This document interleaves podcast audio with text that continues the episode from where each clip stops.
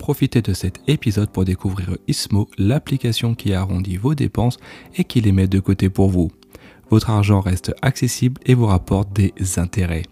J'utilise personnellement l'application depuis longtemps et j'en suis très satisfait. Téléchargez dès à présent l'application grâce au lien qui se trouve dans les notes de l'épisode et recevez 5 euros lors de votre inscription.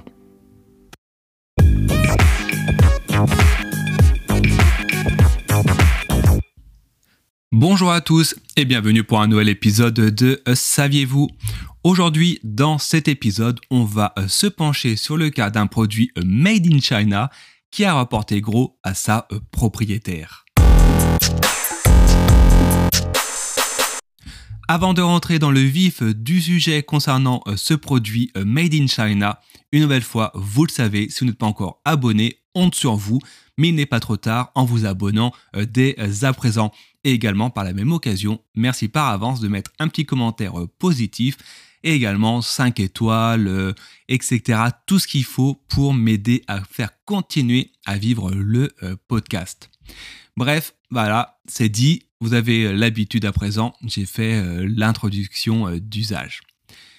On critique à tort ou à raison les produits fabriqués en Chine comme étant des produits de piètre qualité et encore je vous parle pas des conditions sociales. Mais pour une fois, vous allez voir cette histoire insolite mais vraie prouve que le Made in China peut parfois euh, rapporter gros et tout ça et eh ben, euh, sans le savoir. Pour se replacer dans le contexte euh, de cette histoire, il faut du coup retourner le 1er octobre de cette année 2022 à Fontainebleau en France. On se trouve alors dans une salle de la maison d'enchères au Senat et un vase chinois daté par les experts comme étant produit au XXe siècle et mis en vente pour une estimation de prix aux alentours de 2000 euh, euros. Et là, sincèrement, c'est déjà pas mal, moi personnellement, euh, je trouve. Pourtant, lors de sa mise en vente, rien ne se passe comme prévu, et tout ça au grand étonnement de sa euh, propriétaire. En effet, sa propriétaire, qui est une dame qui habite dans le département d'outre-mer français, eh ben cette dame a hérité de ce vase chinois du XXe siècle de sa mère qui elle-même le tenait de sa euh, mère qui était, euh, semble-t-il, une collectionneuse parisienne lors de son euh, vivant. Toujours est-il que, au final, entre 20 et 30 enchérisseurs chinois se sont acharnés coûte que coûte pour finir par remporter ce vase car ils voulaient que ce vase retourne au pays et tenez-vous bien, eh ben, de 2000 euros euh, l'estimation euh, initiale, eh ben, le vase s'est vendu à près de 7,7 millions euh, d'euros. Et encore, il faut rajouter les frais de la maison de vente. À ce moment-là, on arrive à 9 millions d'euros pour un vase qui était initialement estimé à 2000 euros par, les, par la maison d'enchères. Et oui, incroyable mais vrai. Et pourtant, la question qui se pose encore aujourd'hui concernant ce vase, est-ce que finalement, ben, le prix vaut réellement ce qui a été donné euh, au final? Et ben d'après les experts, euh, oui. Euh, d'après eux, et ben le, le vase date effectivement du XXe siècle et c'est finalement un vase assez banal car ayant été reproduit à plusieurs milliers d'exemplaires. Et pourtant, lorsque ce vase a été mis dans le catalogue des ventes, eh ben, les connaisseurs chinois ont eux estimé que le vase datait du XVIIIe euh, siècle et du coup eh ben, cela a changé euh, complètement euh, la donne.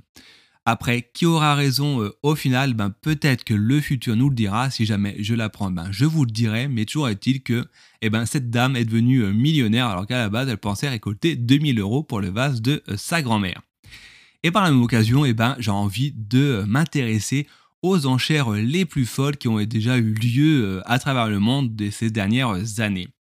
Et ce genre d'histoire, eh ben forcément, ça fait toujours rêver. Euh, qui aimerait ne avoir un petit objet euh, de valeur assez médiocre dans son grenier et qui finalement eh ben, s'envole à des enchères prohibitives, tout ça pour des acquéreurs qui se trouvent au coin de la planète. Évidemment, cela reste rare et pourtant des fois il y a des objets qui sont mis en vente qui se vendent très très cher et après ben, je vous laisse penser par vous-même si oui ou non cela euh, vaut euh, le coup. Par exemple, une robe de Marilyn Monroe a été vendue près de 4,7 millions de dollars en juin euh, de 2021. Également, par exemple, comptez 1 million de dollars pour, tenez-vous bien, un caleçon porté par Michael Jackson. Et ce caleçon, en fait, a été mis en vente car à l'époque, il avait été saisi par la police pour des analyses d'ADN. Car je vous rappelle que Michael Jackson, malgré son talent, avait eu des problèmes avec la justice concernant la pédophilie. Et si vous n'avez pas plusieurs millions d'euros euh, sur votre compte. Et d'ailleurs, je comprends pas comment on peut pas avoir plusieurs millions d'euros euh, sur son compte. Et eh ben rassurez-vous, il existe des euh, mises en vente assez plus réduites, on va dire, on va dire limite accessibles.